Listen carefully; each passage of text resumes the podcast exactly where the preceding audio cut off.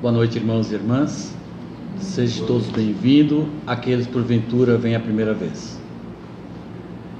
A gente sempre tem os recados, né? Apesar que o grupo aberto está de férias, volta em fevereiro, mas também tem as, as aquelas pessoas que podem doar um quilo de alimento não perecível, tem as famílias carentes que a gente monta cestas. Aqueles que puderem ajudar serão bem-vindos esses alimentos. O atendimento fraterno começa às 7 horas. Isso continua. Aqueles que desejam uma conversa mais amigável, né, possa vir às 7 horas. Então, dados os devidos recados, vamos elevar nosso pensamento a Deus, a Jesus, a Bezerra de Menezes, mentor espiritual dessa casa, para fazermos aqui a prece que Jesus nos ensinou. Pai nosso que estás no céu, santificado é o teu nome, venha a nós o vosso reino, seja feita a tua vontade, aqui na terra como no céu. Pão nosso de cada dia nos dai hoje, perdoai as nossas ofensas, à medida que perdoamos quem nos deve. E não deixeis cair em tentações, mas livra, Pai, de tudo e qualquer mal. Em nome de Deus, em nome de Jesus, de Bezerra de Menezes e toda a espiritualidade aqui presente, damos aberto a primeira parte dos trabalhos, que é a palestra, que hoje está a cargo do nosso irmão Raul, que não é o Raul Teixeira, mas é o Raul Júnior, né? frequentador da nossa casa, um trabalhador, que se prepara muito com as palestras, então vamos passar a palavra para ele. Vai falar do tema A Negação de Pedro.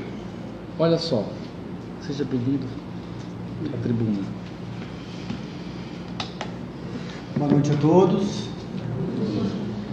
Apesar de dia de palestra ser sempre uma muvuca, né? sempre ser uma confusão, dá tudo errado, acontece um monte de coisa, é com alegria que a gente vem aqui essa noite né? é, desempenhar essa tarefa. É muito, muito bom. É, vamos pedir inicialmente né, a Jesus, né, que certa vez disse quando dois ou três estiverem, ou mais, estiverem reunidos em meu nome, lá eu estarei. Então vamos pedir a esse Jesus que está presente, que nos ilumine, que nos oriente na noite de hoje. A gente vai falar de um capítulo da, do livro Boa Nova. O Giba sempre pede para mostrar o livro, até para dar uma, um gostinho, despertar um, uma curiosidade. O capítulo 26, A Negação de Pedro. O livro foi escrito pelas mãos abençoadas de Francisco Cândido Xavier, ditado pelo espírito Humberto de Campos, um grande escritor brasileiro. E Humberto de Campos teve acesso no mundo espiritual a detalhes, a informações do Evangelho, da Boa Nova. Informações e detalhes que não foram registrados, ou se foram, foram de modo bem sucinto, bem resumido. E Humberto de Campos, tem, nos seus livros, tem duas características. A primeira, ele usa como pano de fundo sempre os fatos históricos. Ele delimita as suas obras com os fatos históricos. E a segunda característica, ele usa uma sensibilidade, né? a sensibilidade do escritor dele.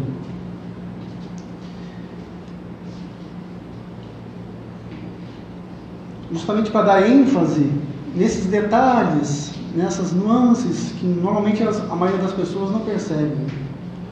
A gente poderia uh, dar um exemplo de, dessa sensibilidade para quem, quem, sabe cozinhar, né? quem cozinha. Né? Lá na receita sempre tem aquela, aquela pitada de sal. Mas o que, que é a pitada de sal? É um grama, é dois gramas, é três gramas de sal? Então quem tem experiência sabe que a pitada é só aquela, aquele tanto mais ou menos vai fazer diferença. Então ele usa essa sensibilidade, né, essa experiência como escritor, justamente para dar ênfase ao que realmente importa, mas de uma forma bela, de uma forma, de uma forma uh, poética, de uma forma de fácil entendimento. Engraçado que quando eu estava fazendo essa palestra, eu lembrei quando eu era pequeno, tinha uns 8, 7, 8 anos de idade, lá nas aulas de religião. E eu li em determinada, determinada aula, a gente leu um versículo versículo 6, capítulo 6, versículo 6 de Mateus, que diz assim: Tu, porém, quando orares, entra no teu quarto interno e, tendo fechado a porta, ora ao teu pai em segredo, e teu pai, que vê no segredo, que vê no segredo, te recompensará. E a gente morava numa casa muito pequena, né? eram cinco pessoas, então quando eu li ali, né, oito anos a gente não sabe interpretar o texto, então eu teria que estudar, ler o Evangelho, né, que a gente começou a aprender, um segredo, sozinho, né? Mas numa casa pequena era difícil ficar sozinho, né, entre cinco pessoas. Então ou eu ia para a rua, ou eu tinha que achar um cômodo, e o único cômodo que eu ficava sozinho era o banheiro. Então, o, que, que, eu, o que, que eu fazia? É aquele Novo Testamento, capinha azul, pequenininho, carimbado na primeira na primeira página, que a gente acha, no, recebe nos hotéis, era aquele Novo Testamento que eu tinha. E o que, que eu fazia? Eu pegava o Novo Testamento, botava dentro do calção e ia para o banheiro. Eu tinha que ler as Escrituras no segredo, né? de forma sozinho, no segredo. E aí eu ficava maravilhado, né? lendo o Novo Testamento. Só que eu, ficava, ao mesmo tempo, ficava indignado com os apóstolos, porque eles não entendiam o que Jesus falava. Né? Eles faziam perguntas infantis, perguntas bobas, ficavam duvidando de Jesus. Eles não, simplesmente não entendiam o que Jesus queria dizer. Mas como é que pode? Com o tempo, foi, o tempo foi passando, a gente conheceu a doutrina espírita, e a gente vai perceber que Jesus não trabalha sem planejamento.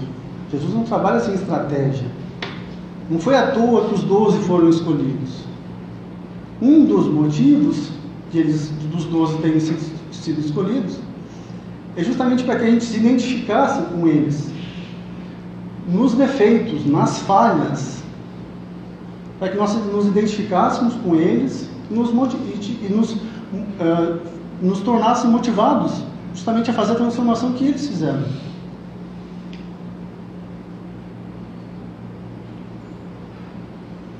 No capítulo 25, a última ceia, um capítulo anterior ao, ao, à negação de Pedro, só como introdução, Jesus desejava comer né, a Páscoa com os apóstolos. Era muito importante aquela data. Jesus já sabia de antemão que ele seria preso naquela noite. Que a hora do derradeiro testemunho já, já tinha chegado e que as últimas lições, as últimas observações, ou as últimas orientações dos apóstolos precisavam ser dadas. E a Páscoa para os judeus daquela época, de forma grosseira, assim, fazendo uma, uma comparação grosseira, é mais ou menos como a data que nós comemoramos há pouco, o Natal.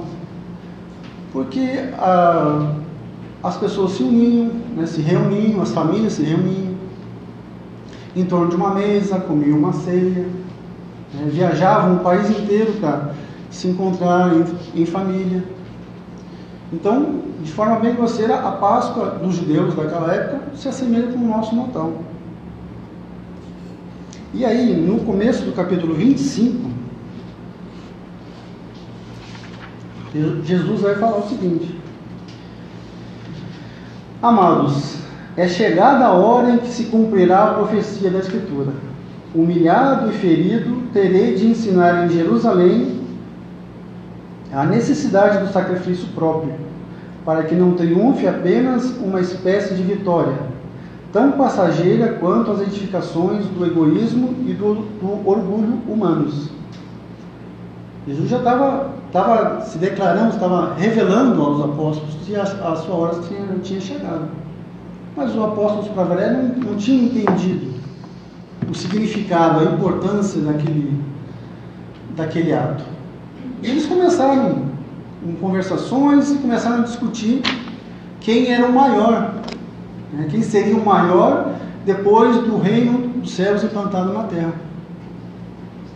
E a palavra maior começou a ser falada de forma mais veemente. E Jesus observava os apóstolos. E Humberto de Campos vai ah, observar que Jesus observava eles entristecidamente, entristecida, entristecida piedade. Jesus observava os apóstolos com entristecida piedade. E eles continuavam a conversar. Jesus levanta, e aí todo mundo se cala, se faz um silêncio na sala.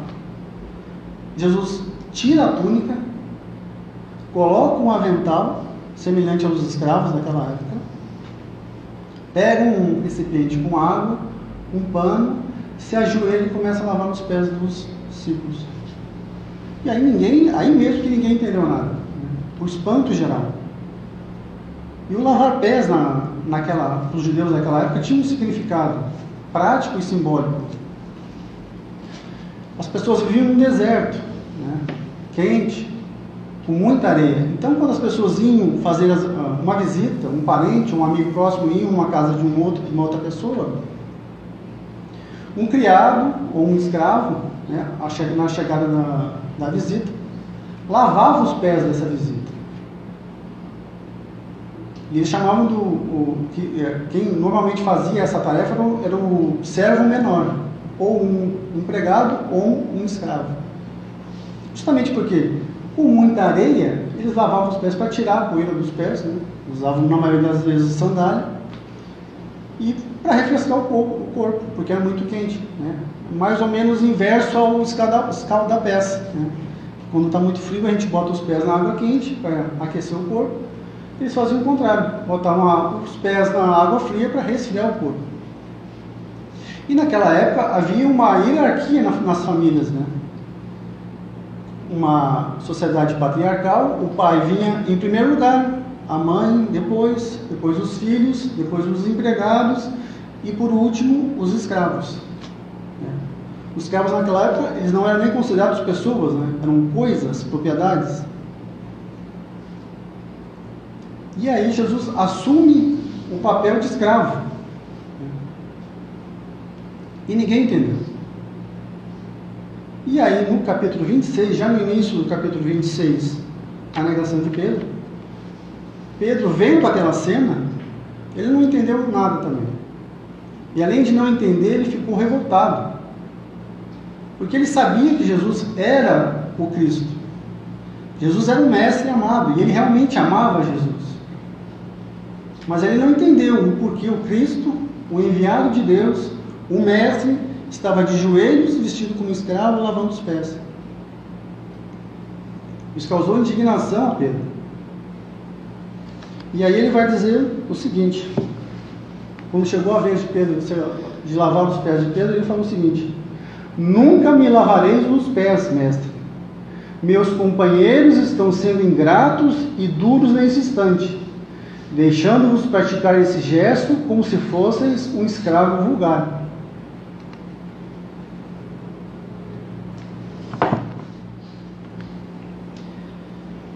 Pedro era, uma, era o mais velho, era o ancião da turma, né? era o patriarca. Então a opinião de Pedro era levada muito a sério. E além de dizer para Jesus que ele não lavaria os pés, ele deu de dedo em todos os apóstolos. Ele chamou a atenção de todo mundo.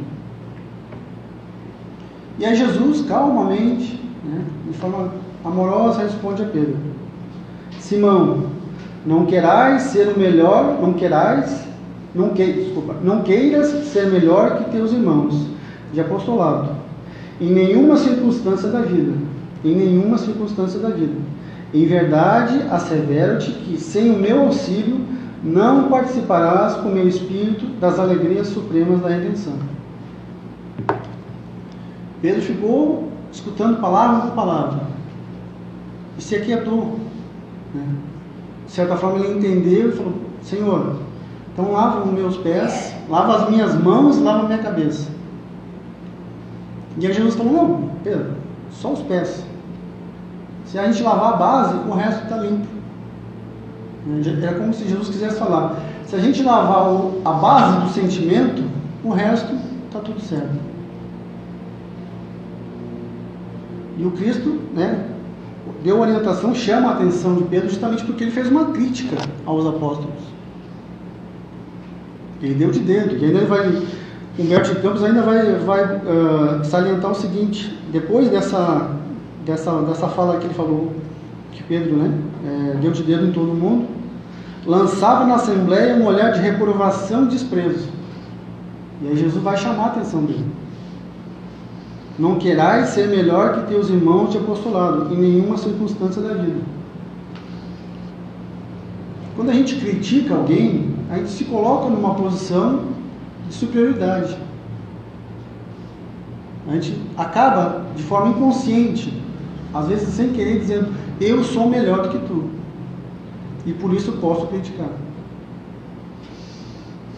E aí Jesus vai dizer justamente isso. Examina, examina a base do teu sentimento. Por que, que eu estou criticando aquela pessoa? É para ajudar mesmo? Será mesmo que é para ajudar? A gente investiga a, essa, a gênese, a base, né? quando a gente critica alguém. Não seria mais fácil se a gente quer ajudar? Se oferecer para fazer, para ensinar? Mas normalmente nós criticamos. E inconscientemente ou não nos colocamos na posição de superioridade. E aí Jesus ainda vai falando. Sem o meu auxílio, em verdade, assevero-te, eu estou afirmando.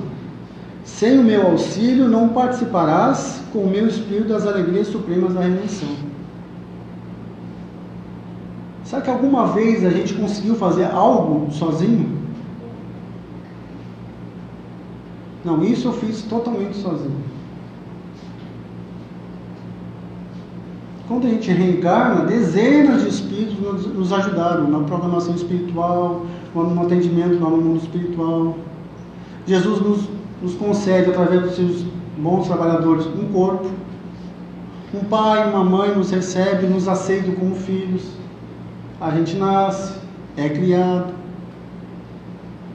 São nos colocados anjos, que hoje nós chamamos como professores na nossa vida para nos ensinar, nos encaminhar.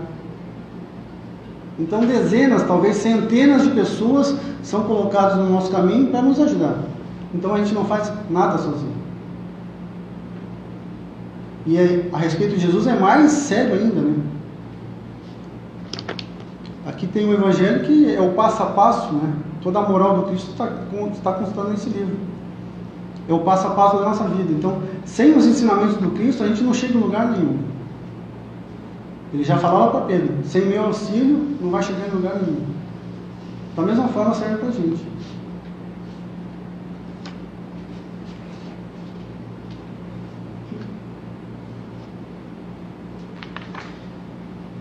E, novamente, depois de toda essa conversa, todo esse burburinho, Jesus ainda fala mais uma vez: Aproxima-se a hora do meu derradeiro testemunho. Sei por antecipação que todos vós estareis dispersados nesse instante supremo. Quando a hora chegasse, todo mundo ia correr. É natural, porquanto ainda não estáis preparados senão para aprender.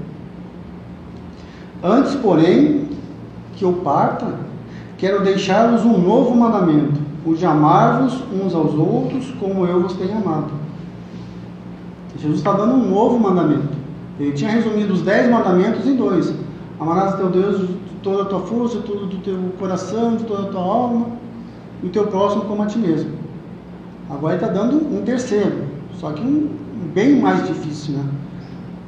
Ama teu próximo como eu vos tenho amado. Amar o próximo como Jesus ama. O degrau já é um degrau acima. É um desafio. Amar de forma incondicional sem condições. Eu sei que todo mundo vai correr, mas mesmo assim eu amo vocês. A dificuldade é muito maior. Amar conforme Jesus amou.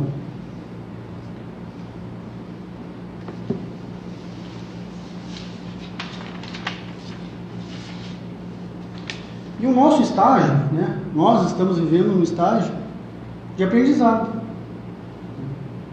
A gente vai ver as mídias sociais, o mundo.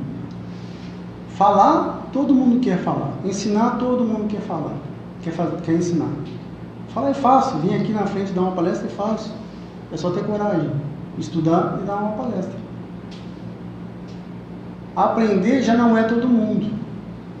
Aprender requer mudança, requer disciplina, requer vontade. Já ficou um pouco mais difícil. Vivenciar, aí já é mais difícil.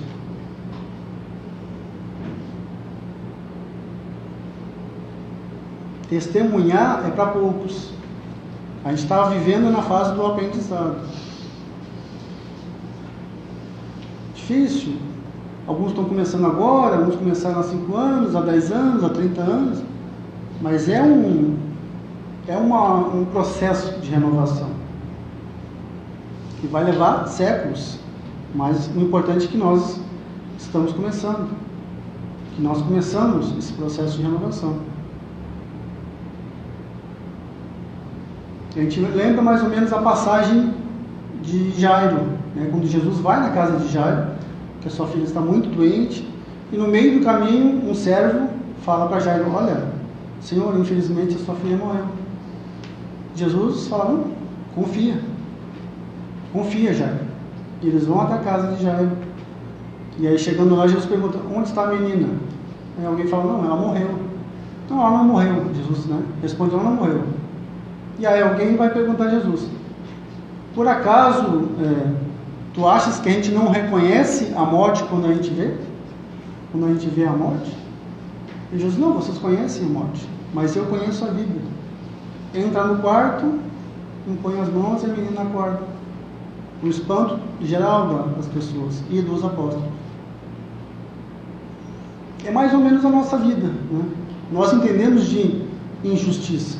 A gente não entende de justiça. Quando a gente vê a injustiça, a gente se levanta, se revolta, luta contra. A gente entende de mentira, não da verdade, ainda. É, a gente vive valores do mundo, valores da mentira, valores passageiros, ainda. Faz parte do processo.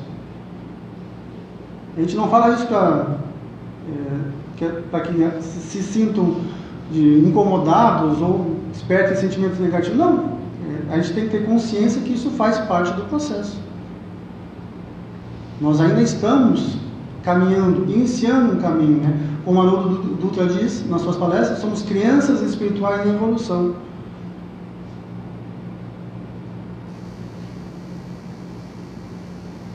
E aí, vendo Jesus, e aí Pedro, vendo Jesus, mais uma vez com aquelas recomendações de despedida, né? Pedro nota que Jesus está se despedindo e ele não entende o porquê. Ah, mas aí ele pergunta: afinal, Senhor, para onde ides? Até aquele momento ele não tinha entendido o que estava acontecendo naquele momento. O mestre lhe lançou um olhar sereno, fazendo sentir o interesse que lhe causava a curiosidade e ergueu. Ainda não te encontras preparado para seguir-me ainda. O testemunho é de sacrifício e de extrema abnegação, e somente mais tarde entrarás na posse da fortaleza indispensável. Simão, no entanto, desejando provar por palavras aos companheiros o valor da sua dedicação, acrescentou com certa ênfase ao, pro, ao propósito de se impor a confiança do Messias. Não posso seguir-vos Acaso, mestre, podeis duvidar da minha coragem? O patriarca se mostra mais uma vez. Então não sou homem? Por vós darei a minha própria vida. Aquele discurso né, de palavras. O Cristo sorriu e ponderou: Pedro, a tua inquietação se faz credora de novos ensinamentos. A experiência te ensinará melhores conclusões, porque em verdade te afirmo que essa noite o galo não cantará sem que me tenhas negado por três vezes. Aí Pedro ficou indignado. Julgais-me então um espírito mau e endurecido a esse ponto? Indagou o pescador, sentindo-se ofendido por Jesus.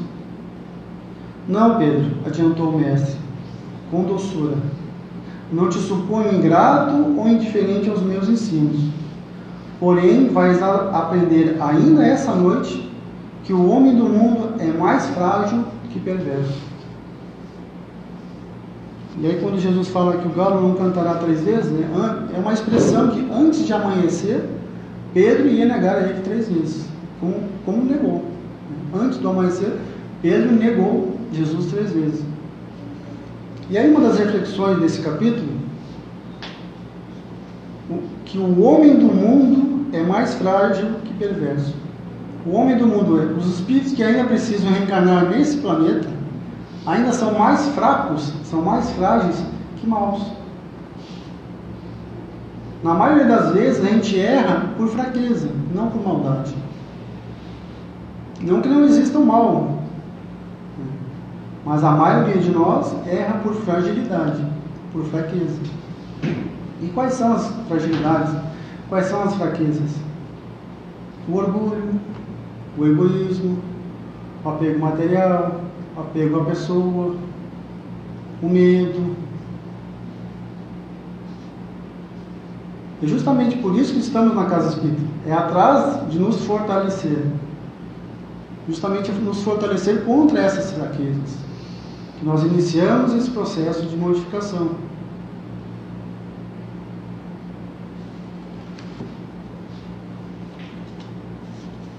E a outra reflexão, essa é um pouco mais pesada, né? Pedro negou em uma noite, Pedro negou três vezes a Cristo. E eu lá na, no banheiro lá de casa, quando eu era pequeno, eu não acreditava assim, como Pedro teve coragem de negar a Jesus. Mas vamos pensar, a negação de Pedro é a nossa própria negação. Pedro negou três vezes. Mas vocês já repararam nós negamos a Jesus todo santo dia? E alguém pode dizer, está forçando meio forçando a barra. Né? Será mesmo que a gente está forçando? Quando a gente se nega a fazer o bem a alguém, a gente podendo ajudar e não faz. Não é doar um rim para uma pessoa que a gente não gosta. Não é doar todos os nossos bens para, para os pobres, não. É dar passagem na, na faixa de segurança, é dar a entrada na, na via, é ajudar com uma cesta básica, é fazer um pequeno ato de bondade que a gente pode fazer e não faz. O que, que a gente está falando? Eu não conheço esse tal de Jesus. Ele não me ensinou a amar o próximo como a si mesmo. Agora está muito na moda, né? A gente discutir por política, por futebol. E não é discussões, né? São brigas, são agressões, são amigos que se deixam de falar, são familiares que, que se deixam de falar, se, se distanciam por questões muito pequenas, por questões de opinião. E aí o que, que a gente está dizendo? Eu não conheço esse tal de Jesus. Ele não me ensinou que meus apóstolos serão conhecidos por muitos se amarem. Quando eu deixo de perdoar alguém para cultivar a mágoa, o ódio, o desejo de vingança, o que, que a gente está dizendo? Eu não conheço esse tal de Jesus. Ele não me ensinou. Bem-aventurados são os misericordiosos. E eu poderia ficar aqui a noite inteira falando. Que a gente não conhece esse Cristo. Que a gente tem dificuldade de entender o seu Evangelho. Mas faz parte do processo. O importante é saber que faz parte do processo. Nós estamos aqui dia 30 do 12, uma segunda-feira, a maioria das pessoas estão na praia, se divertindo, e a gente está aqui numa casa espírita, passa o ano todo aqui trabalhando, estudando, justamente para buscar entendimento, buscar compreensão. Faz parte do processo. Pedro negou Jesus três vezes, mas foi a mola propulsora, foi o combustível para o seu, para a sua verdadeira mudança. Ele renovou, se renovou completamente.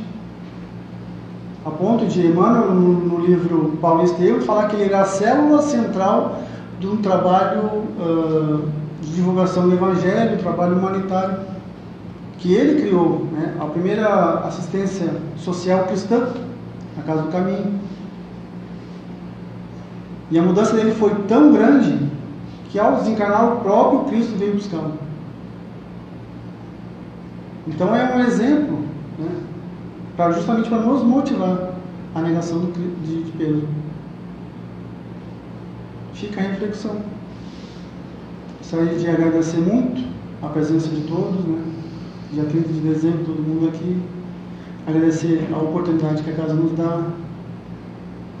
Desejar um feliz ano novo, um feliz 2020 e que a gente possa, quando a vida nos perguntar se a gente conhece Jesus, a gente possa responder não com palavras, mas com atos, com um exemplo. Sim, eu conheço Cristo. Muito obrigado, que Jesus nos abençoe. Que assim seja.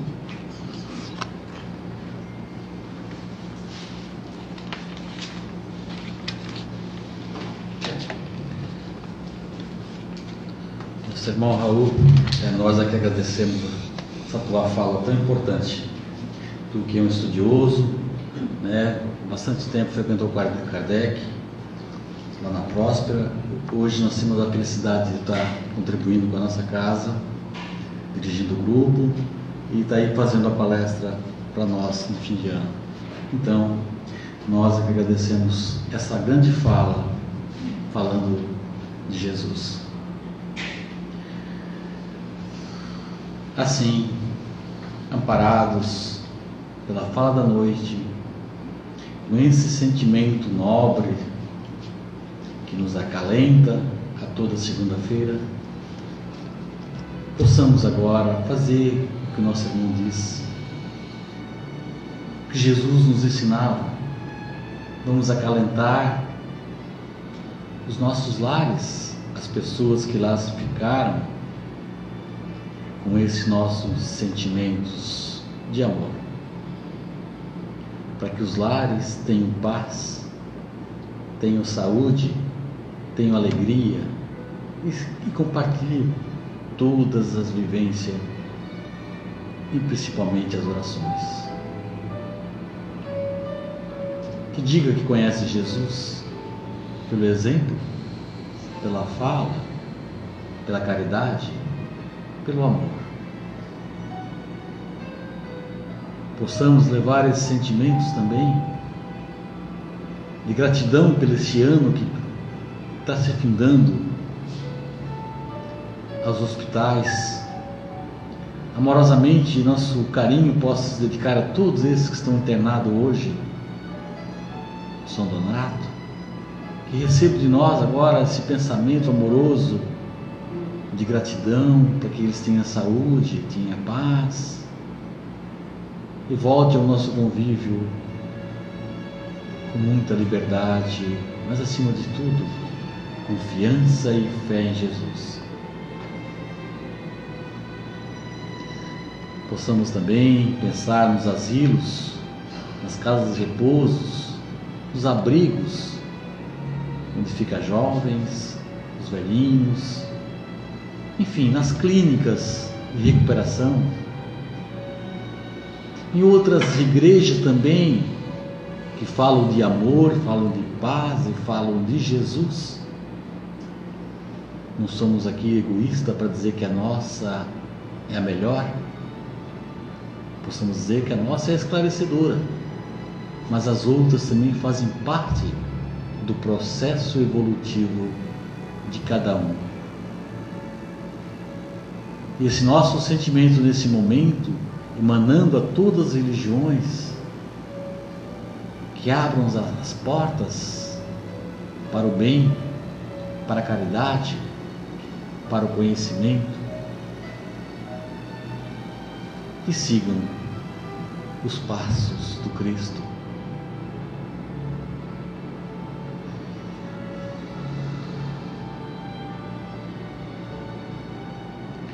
Nesse sentimento amoroso, possamos dizer também aos irmãos que partiram desta vida através do suicídio, que a mãe Maria recolhe eles e dá um destino junto com a espiritualidade para que eles voltem um dia à reencarnação. Que eles tenham uma nova chance, sim, que nada está perdido quando se busca o perdão, quando se busca compreender o processo de evolução. Isso é a nossa grande causa que mais a gente bate na tecla. Que cada um possa buscar essa evolução. Um degrau, uma vida, uma oportunidade.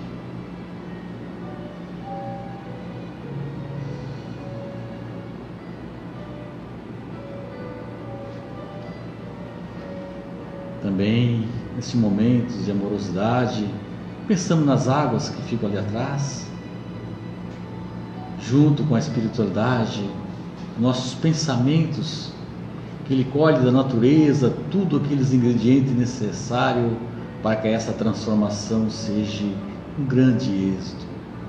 E é verdadeiramente uma grande transformação. Aqueles que possam ingerir, possam levar para suas casas, possam tomar essa água, que é um grande medicamento, conforme Jesus possa manipular essas águas. O remédio que cura todas as nossas enfermidades do corpo, da alma, do psicológico.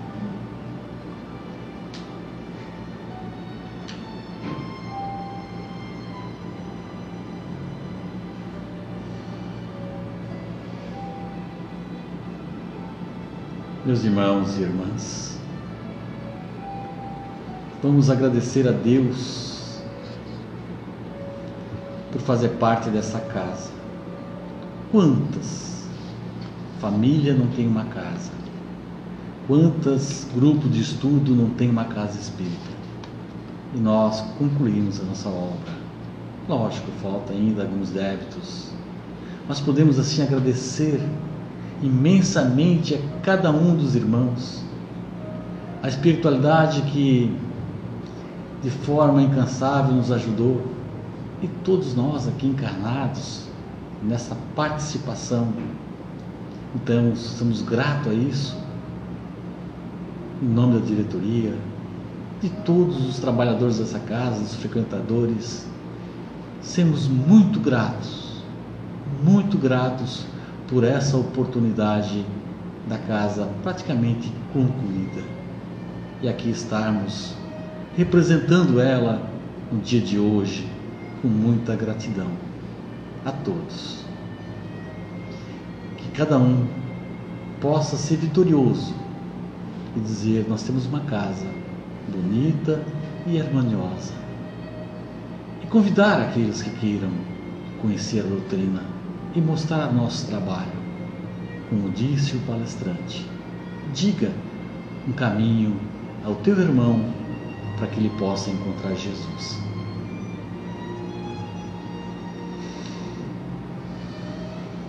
Um feliz ano novo a todos.